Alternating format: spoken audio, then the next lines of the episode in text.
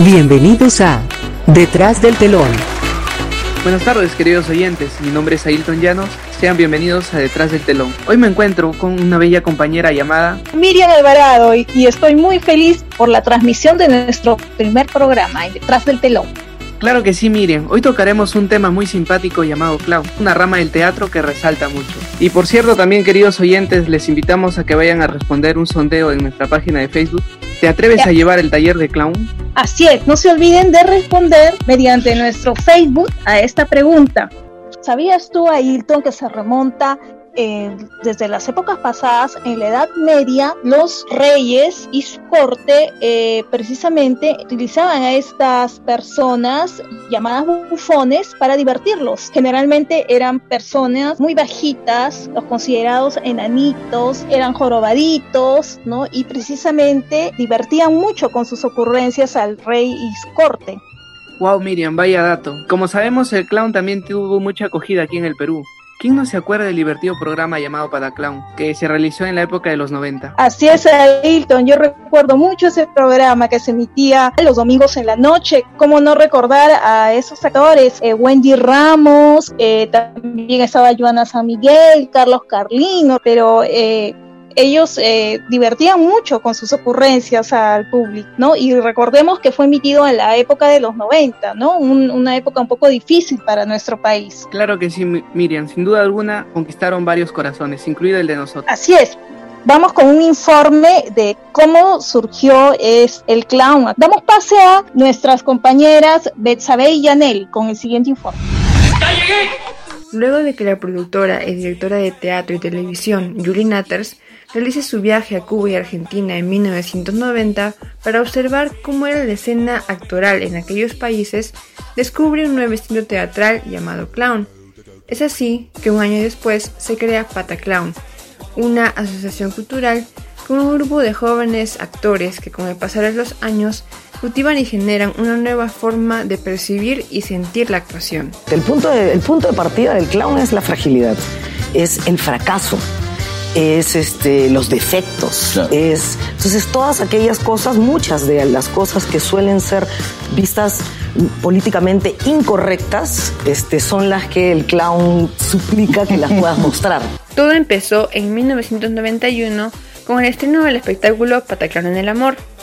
Debido al éxito de, de, este primer proyecto, la compañía lanza tres nuevas obras en los siguientes cinco años en donde además realizaron giras por el interior del país, crearon sencillos musicales e incluso se dedicaron a dictar talleres de clown a nivel nacional. Luego de esto, Pataclown hace su primera aparición televisiva, con un éxito abismal que llevó a la fama a todos sus integrantes. Pero tan solo uno de ellos continuó con la enseñanza y la importancia de ser clown después de que la serie tuviera su fin. Wendy Ramos se convirtió así en la figura más reconocida del mundo del clown en nuestro país. En el 2001, ella crea la Asociación Bola Roja, en la que considera a este signo teatral del clown como una corriente de transformación social. Por esto, ella embarca un proyecto de clown hospitalario llamado Doctores Bola Roja. En estos 13 años de Bola Roja he hecho muchas más cosas de las que pensé que iba a hacer. Hay cosas que me han pasado gracias a Bola Roja y paralelas a Bola Roja que, que ni, o sea, ni siquiera se me hubiera ocurrido soñarlas, ¿no? Porque eran como cosas imposibles, ¿no? Yo tengo muchas ideas y muchos planes y muchas cosas que quiero hacer y yo creo que se van a ir, se van a ir dando con el tiempo, ¿no? En donde por muchos años se ha dedicado a proyectar y generar que todos consideremos que ser clown puede formar parte de nuestras vidas que es mucho más que reír y hacer reír. Es así que con este pequeño informe vamos a conocer un poco de cómo se dio a conocer el mundo del clown en nuestro país. No te puedes perder nuestras próximas ediciones en donde continuaremos brindándote lo mejor y lo último de la cultura teatral. Aquí en el podcast de Detrás del telón. Claro que sí, Miriam. El clown es un ser que no tiene vergüenza de nada y que solo utiliza una nariz como máscara. Así es, Ailton. Es por eso hoy nuestra compañera Leiri nos ha preparado una entrevista especial para ahondar más acerca de este tema. Adelante, Lady. Gracias, estimada Miriam y Ailton, por el pase.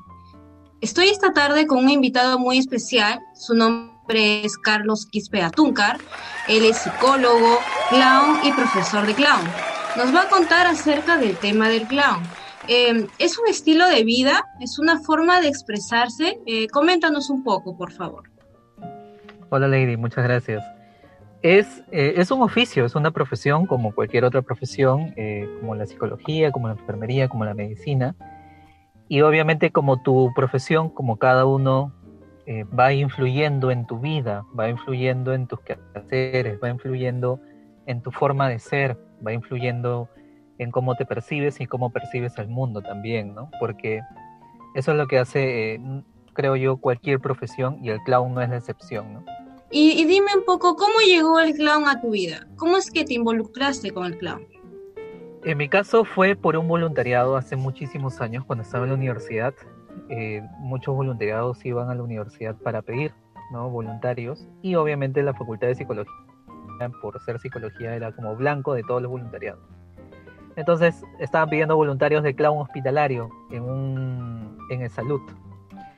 Y bueno, fui, fui a hacer ese voluntariado, me capacité, eh, me mandaron al ruedo luego de, luego de 12 sesiones, lo cual fue muy, muy, eh, muy rápido para, luego entendí que fue muy rápido, ¿no? Pero la experiencia igual maravillosa, eh, estar en contacto con los hospitales desde el, desde el universo, desde la mirada de un payaso, es una experiencia única, ¿no? Y bueno, ya luego volví a capacitarme porque sí eh, entendí que para ir a un hospital desde el clown hay que, hay que formarse bastante y hay que formarse bien, ¿no? ¿Cómo eh, unirías la psicología con, con, el clown?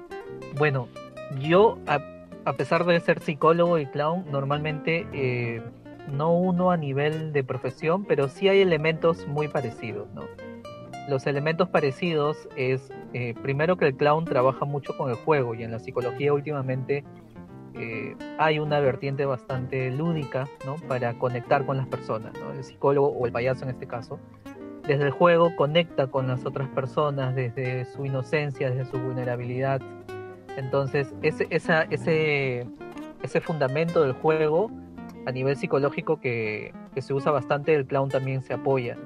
Y otra cosa que aparece mucho en el clown y la psicología es la parte humana, o sea, aunque parezca aunque parezca sencillo y trillado decirlo, eh, el ser humano, la humanidad, contactar con otro ser humano, eh, en la psicología, por ejemplo, mmm, olvidamos si la persona viene de algún estatus social, si tiene cualquier otra profesión, eh, no lo juzgamos, no lo juzgamos por ninguna, ningún factor socio, socioambiental que tenga. Y el payaso es lo mismo, ¿no? El payaso no juzga a la persona no porque cómo se vea o por cómo, o cómo esté vestida, simplemente ve al ser humano tal y cual como es.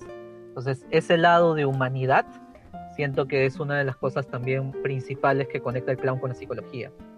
Así como, claro, así como te ha ayudado en la humanidad, como nos indicas, el clown te ha ayudado para el desarrollo personal de tu vida, el desarrollo personal humano. Más o menos, eh, sí. ¿en qué otros aspectos más te ha ayudado el clown?